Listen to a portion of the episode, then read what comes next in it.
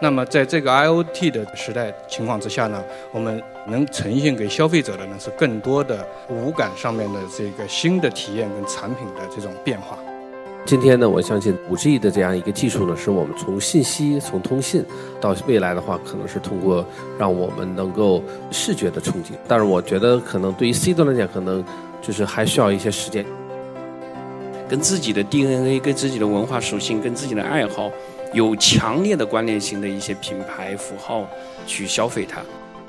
科技一直在改变，我们自己的衣食住行、由于购这些需求，它永远都存在。新的消费服务会长出来，它只是可能用另外一种形式生活在我们的生生活中。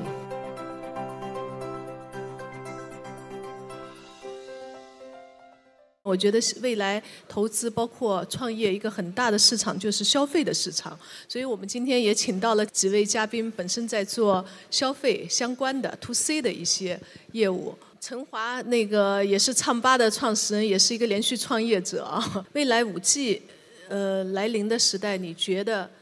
未来的消费趋势有什么变化吗？因为带宽更便宜，网络更快，可能比如说使用直播啊、使用视频的这种占比会越来越高，越来越高。就像我们最近大家发现说，电商购物都是用直播购物了，也就是说以后我们看的东西都是这种实时的、可互动的内容。我觉得这是一个大的趋势吧。张德明啊，张博士，未来你觉得五 G 时代会有什么变化？另外，现在的消费者越来越挑剔了，你也做了消费电子产品，怎么样做到性价比更高、更吸引人？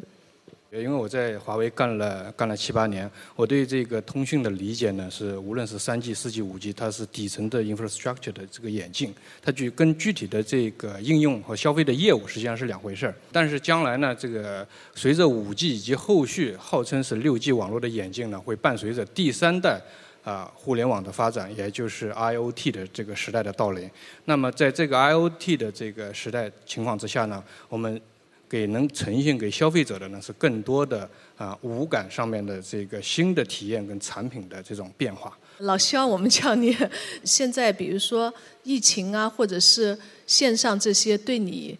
线下的这实体会有什么样的冲击？你怎么样看五 G 给你会带来什么样的变化？在没有互联网之前的生意啊，可能更多的是算术题。那到我觉得疫情之后，其实更多的人去想的一个问题是算命题。我觉得更多的消费，我们应该想的是这个东西跟消费者他的命运相关联的东西。刘总一直是投大消费啊、消费升级这块的，自己对消费投资有非常好的理解。也请刘总。呃，分享一下，你觉得五 G 会给来我们带来什么变化吗？今天呢，我相信这个呃五 G 的这样一个技术呢，是我们从从信息、从通信啊，那么到未来的话，可能是通过让我们能够视觉的冲击，是吧？从我们过去从报纸、呃广播啊，到我们的通信，到我们今天的视频和短视频、长视频。但是我觉得，可能对于 C 端来讲，可能就是还需要一些时间，就跟我们在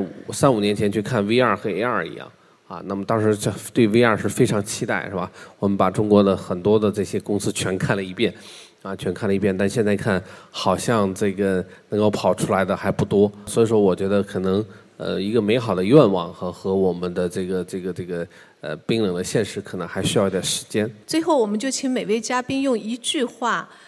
描述一下十年后你觉得消费。趋势或者习惯会有什么变化？呃，我是希望中国未来的这个会出现一批世界级的公司，但 Top Ten 的里边至少有我们一半是我们中国的消费品牌。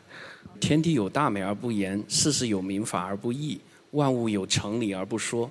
我觉得未来十年可能更多的人会去回归到自己的消费的理性的这个层面，更多会去选择自己相关联的，跟自己我们又回到那个算命题上面来了，跟自己的 DNA、跟自己的文化属性、跟自己的爱好。有强烈的关联性的一些品牌符号去消费它。其实我每次在想着说，不是我们在去选择消费者，是消费者在选择我们，我们是被消费者。谢谢。我觉得是这样的，就是说这个。科技一直在改变，我们的终端呢，我们的设备都一直在变，但什么东西不变呢？就是我们自己的衣食住行、由于购这些需求，它永远都存在。然后中国人现在对自己的品牌的认知都是越来越高的，那一定是会有大量的新一代的这种消费品会长出来，新的消费服务长出来，它只是可能用另外一种形式生活在我们的生生活中。